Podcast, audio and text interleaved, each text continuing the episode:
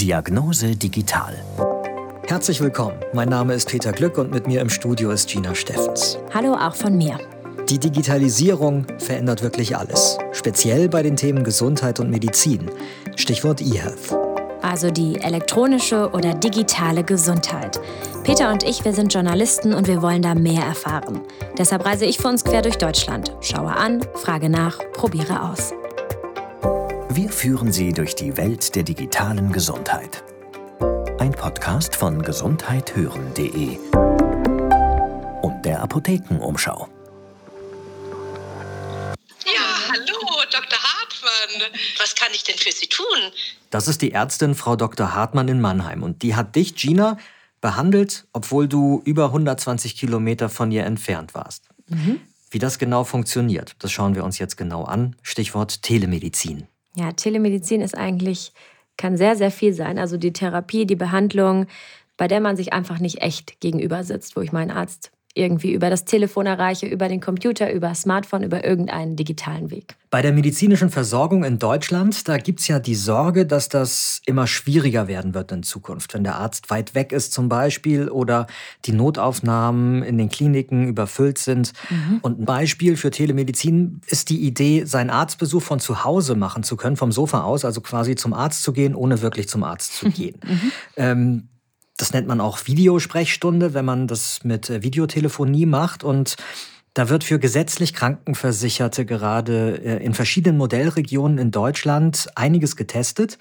In Schleswig-Holstein läuft da was, in Sachsen auch und in Baden-Württemberg. Da bereits seit 2018 genau. läuft da ein landesweiter Modellversuch. Genau, dieser Modellversuch nennt sich DocDirect. DocDirect ist eine App, mit der ich Kontakt mit meinem Arzt aufnehmen kann, entweder Telefonie oder Videotelefonie und die verbunden ist mit allen Krankenkassen. Sofern ich in Baden-Württemberg lebe, kann ich das nutzen und ich muss äh, gesetzlich dafür versichert sein. Initiiert wurde dieses Projekt von der Kassenärztlichen Vereinigung in Baden-Württemberg und dahinter steht eigentlich eine konkrete Idee. Akutversorgung. Also überall, wo ich bin, soll ich schnell den Zugang haben zu einem Arzt oder einer Ärztin. Wenn ich unsicher bin, muss ich überhaupt zum Arzt gehen mit meiner Beschwerde oder ich brauche schnell einen Rat, vielleicht auch eine Diagnose, dann kann ich meinen Arzt über Video anrufen. Ich habe das ausprobiert in Stuttgart und habe es im Büro der Landesapothekerkammer getestet, wurde da so ein bisschen betreut und wir haben dann die App Doc direkt auf dem Handy installiert. Klappt hier heute, dass ihr alles organisiert haben. Das ist ja ein ganz schöner. Also, wir sind jetzt mit dir in Stuttgart. Genau, ich registriere mich quasi bei der App, gebe da meine Daten ein und jetzt habe ich mein Smartphone vor mir und sehe in der Doc Direct App die Option, einen Arzt oder eine Ärztin anrufen. Okay, Mikrofon- und Kameraberechtigung, Videoanruf starten. Mhm, es verbindet. Ja, also ich habe ja eigentlich das Handy vor mir. Ich sehe, dass es dunkel ist. Warte darauf, dass irgendjemand abhebt. Dr. Reckler, Kassenärztlichen Vereinigung. Sie sprechen mit Frau Teubert. Hallo. Frau Teubert ist genau wer? Frau Teubert war meine medizinische Fachangestellte. Ich bin jetzt sozusagen im Vorzimmer, mhm. könnte man sagen. Also ich sehe eigentlich jetzt gerade ähm, diese medizinische Fachangestellte, die hat ein Headset auf, die sitzt in einem Büro, also nicht in einer Praxis, ähm, das eigens die Kassenärztliche Vereinigung Baden-Württemberg eingerichtet hat für dieses Projekt. Und die nimmt jetzt eigentlich erstmal so meine Daten auf. Also es ist ein Callcenter. Ja, so könnte Oder? man das ja. eigentlich sagen, genau. Mhm. Welche Beschwerden haben Sie denn? Also ich habe Kopfschmerzen und Rückenschmerzen habe ich auch öfter. Und das sind stechende oder? Ziehende. Ziehende, okay.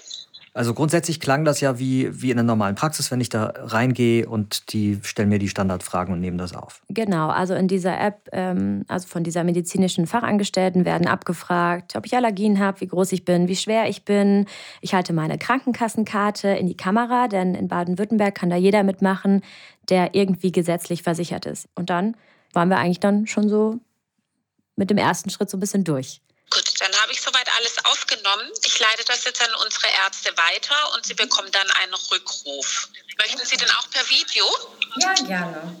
Ja, gerne. Gute Besserung. Das war es jetzt eigentlich erst. Aber ich dachte, die leitet dich jetzt weiter zum Arzt. Ja, das hat jetzt noch ein bisschen gedauert. Also im nächsten Schritt warte ich jetzt, dass ich in meiner App wieder etwas sehe und auch eine Mail bekomme mit dieses Zeitfenster ist jetzt frei. Sie werden zwischen 10 und 12, zwischen 10 und 11 Uhr von einem Arzt oder einer Ärztin zurückgerufen. Wie funktioniert das genau? Also wie kommst du als Patientin jetzt an den Arzt? Also bei den 40 Ärzten, die da mitmachen in Baden-Württemberg, die kriegen jetzt eigentlich wie so eine Nachricht, eine SMS oder so auf ihrem Handy. Dieser Patient, kriegen auch schon einige Infos, hat Rückenschmerzen, Kopfschmerzen. Kann ich den annehmen oder nicht? Habe ich dazu die Zeit? Und eigentlich der Erste, der annimmt, ist dann auch mein Arzt, meine Ärztin für mich später. Und die, der Arzt oder die Ärztin gibt auch das Zeitfenster an, in dem sie oder er Zeit hat. Und das kriege ich dann übermittelt, bekomme eine Mail, aha, dann kommt mein Rückruf. Das Spannende daran ist, dass ich nicht weiß, welcher Arzt oder welche Ärztin das eigentlich wird. Also es ist eine Überraschung. Bei mir gab es einen Sonderfall. Ich wusste, dass es Frau Dr. Hartmann ist, weil ich die eben noch interviewen wollte. Das war jetzt verabredet. Okay, verstanden. Wir gehen noch mal mit dir nach Stuttgart. Ah, hier ist eine Liste der Ärzte. Okay, das ist auch gut. Genau. Oh wow, mit Foto alle. Okay. Jetzt kann ich hier durchscrollen und kriege ich dann, kann ich dann so ein paar Infos ähm, durchlesen, wer ist welcher. Ich klicke mal Hartmann. Martina Elisabeth Hartmann. Okay, ach so, ich sehe also, ähm, dass sie in Mannheim ist. Mhm. Ja, und dann hat sie auch wirklich angerufen. Jetzt bist du gleich wirklich mit der Frau Dr. Hartmann verbunden, der gut gelaunten Ärztin, die wir ja zu Beginn schon kurz gehört hatten. Genau. Ja, hallo, Dr. Hartmann. Was kann ich denn für Sie tun?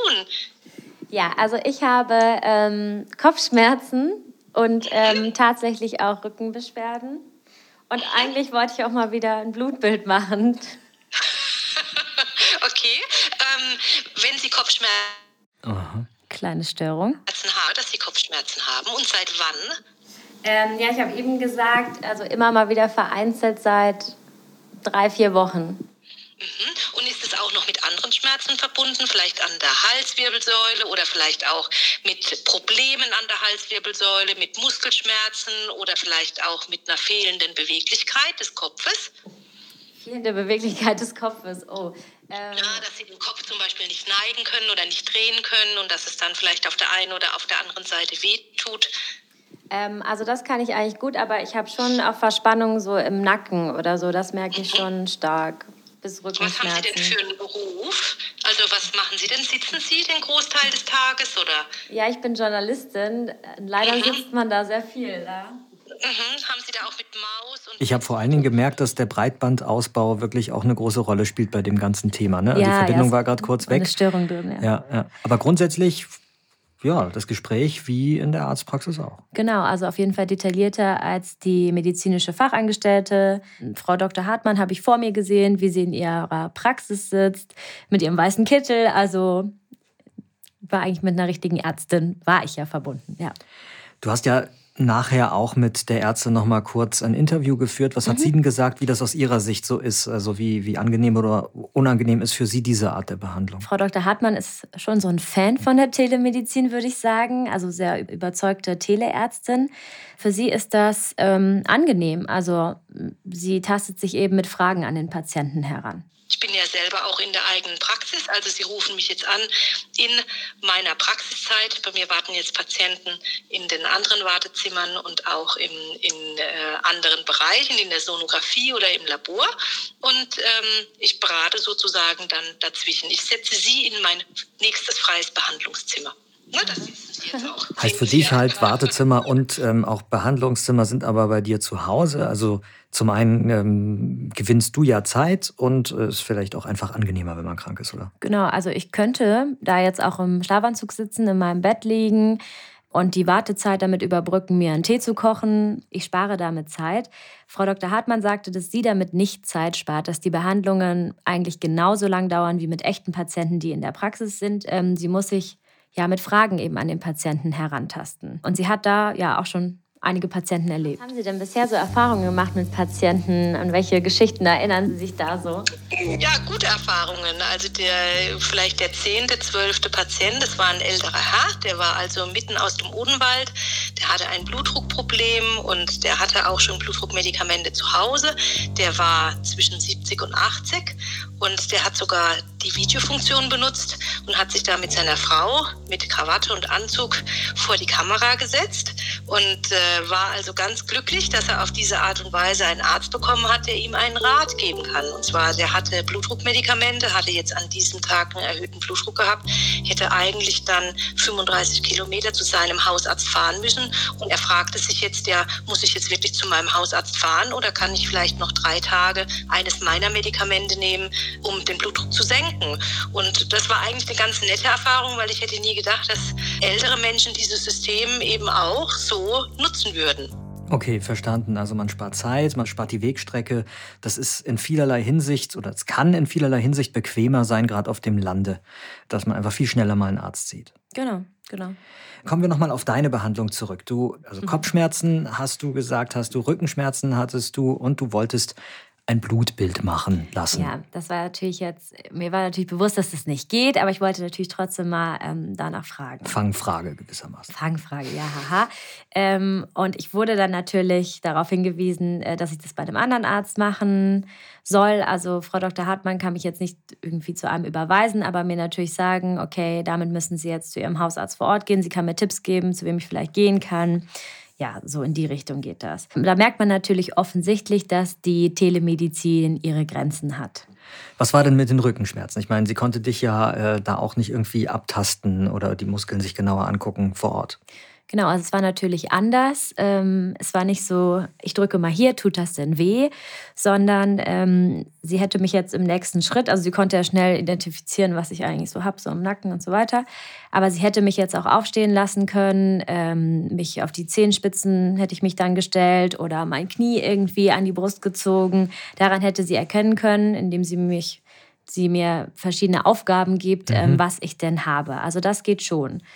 Oder die andere Möglichkeit ist, dass jemand bei mir zu Hause assistiert. Also mhm. zum Beispiel meine Mutter oder mein Freund äh, helfen mir dabei, wenn ich erkältet bin, dass mich jemand abklopft, der auch bei mir zu Hause ist. Also eigentlich werden da Laien so ein bisschen die ähm, medizinischen Helfer.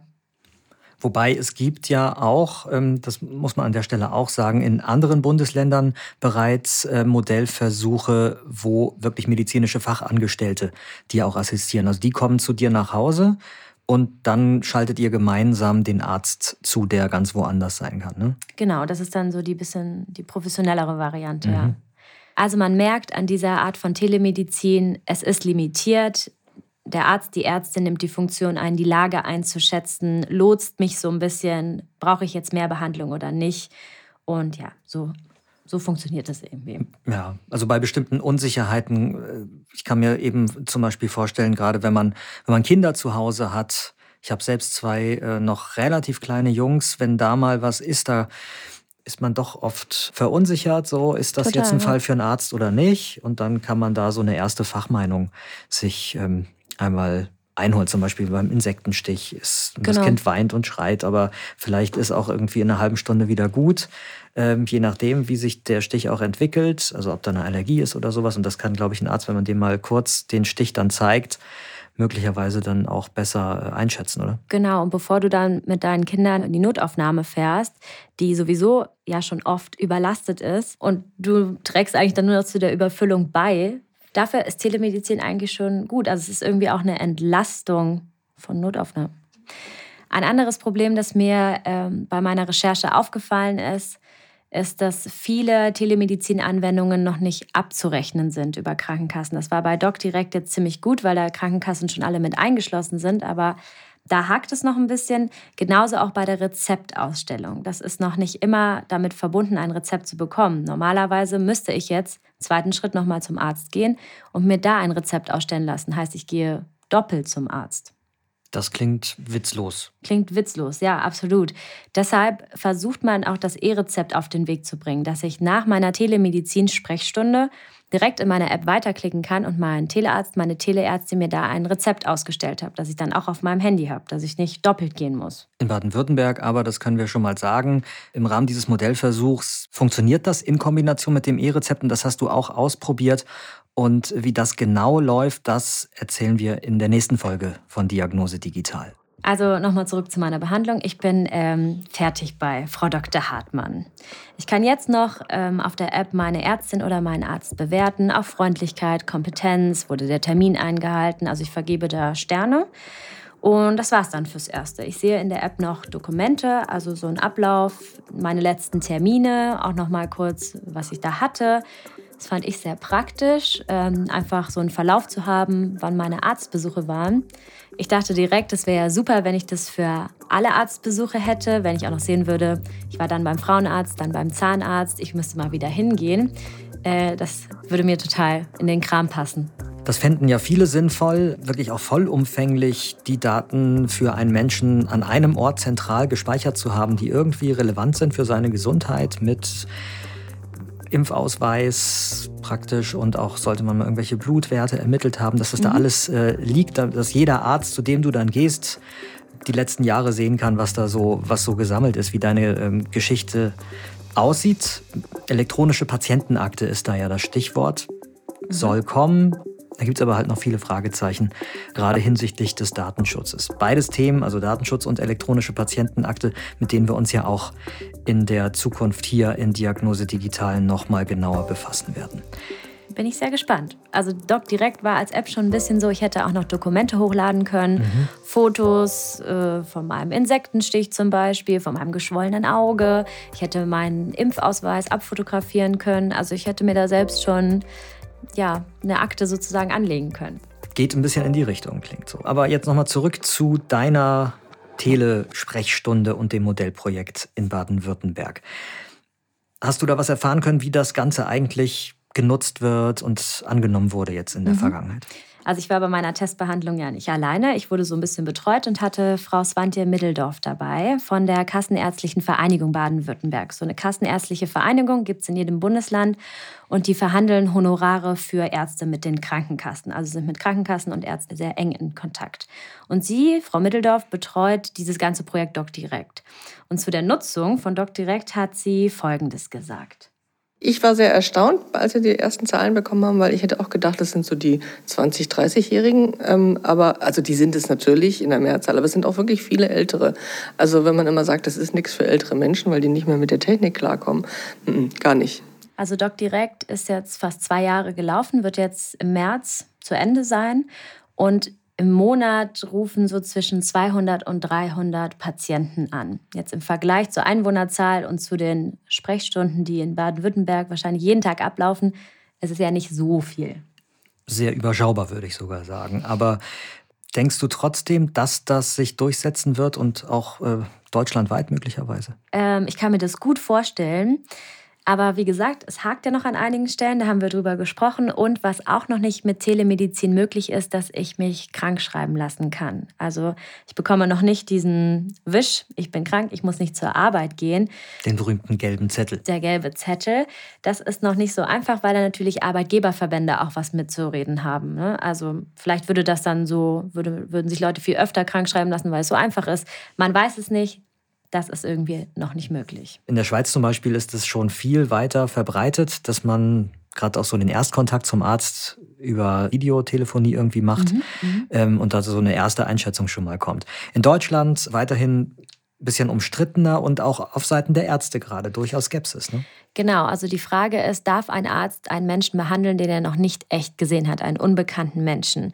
Bislang galt eigentlich das Fernbehandlungsverbot. Es wird aber gerade in verschiedenen Bundesländern gelockert. In Baden-Württemberg war es so, man hat extra für Modellprojekte gesagt, ein Arzt darf auch einen unbekannten Menschen über eine Online-Anwendung, über Telemedizin behandeln. Und deshalb konnte man Doc direkt da gut austesten. Deswegen also dieses Modellprojekt, das du dir da angeschaut hast, auch auf Baden-Württemberg begrenzt, weil es eben äh, Ländersache quasi oder, oder Sache der, der Landesärztekammern ist, wie sie mit diesem Thema gerade umgehen. Ne? Also niemand wird ja dazu verdonnert, das zu machen. Also jeder Arzt entscheidet das natürlich für sich sowieso, ob er ähm, sich die Zeit dafür nehmen will und ob er sich auf das Thema einlassen möchte. Mhm. Was den Ärztemangel angeht, das wird ja auch oft so ein bisschen vermischt. Und es wird teilweise der, ähm, entsteht der Eindruck, so die Telemedizin ist so ein bisschen die Lösung. Äh, auch um dem Ärztemangel zu begegnen. Da muss man natürlich klar sagen, ist nur, nicht so. nur nee. sehr bedingt bis gar nicht, weil Telemedizin, das ist jetzt erstmal eine andere Technik, äh, eine, eine technische Möglichkeit, aber dadurch gibt es natürlich keinen einzigen Arzt mehr in Deutschland. Nee, also gibt es nicht. Wir haben es ja bei Frau Dr. Hartmann gesehen. Die Zeit, die sie für Telemedizin aufbringt, verliert sie ja eigentlich an ihren echten Patienten. Also Sie gewinnt damit ja auch keine Zeit. Es gibt Überlegungen, ob man ähm, für Telemedizinbehandlungen ähm, Ärzte und Ärztinnen im Ruhestand rekrutiert, sage ich mal, oder begeistert oder Ärzte und Ärztinnen, die in Elternzeit sind, für Telemedizinbehandlungen gewinnen kann. Also so ein bisschen mehr Ärzte. Gut, dadurch würde man den Pool der Ärzte dann der Ärzte schon, schon ein Stück weit erweitern. Ein Stück weit, mhm. genau. Okay, Gina, ähm, dein Fazit, soweit du das ziehen kannst. Mhm. Ähm, und vor allen Dingen interessiert mich natürlich, was, wie das für dich persönlich ist. Kannst du dir vorstellen, ähm, nach den Erfahrungen, die du da gemacht hast in Baden-Württemberg, das wirklich in deinem echten Leben auch zu nutzen, diese Möglichkeiten der Videosprechstunde? Äh, ja, kann ich, auf jeden Fall. Ich bin auch mit Smartphone aufgewachsen und so. Für mich ist jetzt Videotelefonie auch nichts groß Neues eigentlich. Ähm, ich finde es total okay, da auch meinen Arzt oder meine Ärztin zu haben. Kann aber sehr gut verstehen, wenn man da so ein bisschen Berührungsängste hat. Wobei ich glaube, dass das, ähm, ob man sich auf die Technik einlässt, nicht zwingend jetzt eine Generationenfrage ist. Also die Großelterngeneration in meiner Familie, die sind alle schon lange am Skypen. Also für die ist das, für die ist das auch, auch Normalität. Dann ist es eine so, ne? Vertrauensfrage. Wie ich sehr lasse ich mich drauf ein, wenn ich sonst auch immer zu meinem gleichen Hausarzt gehe seit 20 Jahren, lasse ich mich auf diese Überraschung ein, jetzt mal von jemand ganz anderem behandelt zu werden. Genau. Wir haben es vorhin schon kurz angesprochen. Du hast dann am Ende deiner Behandlung hier auch ein E-Rezept verschrieben bekommen. Wie du das dann in die Apotheke gebracht hast und dort einlösen konntest, das hören wir uns in der nächsten Folge an. Ja, mein Name ist Gina Steffens. Ich bin Peter Glück und wenn Ihnen dieser Podcast gefallen hat, dann lassen Sie uns doch bitte eine gute Bewertung da. Außerdem finden Sie weitere Infos zum Thema eHealth jederzeit auch auf digitalratgeber.de und gedruckt bekommen Sie den Digitalratgeber auch in Ihrer Apotheke.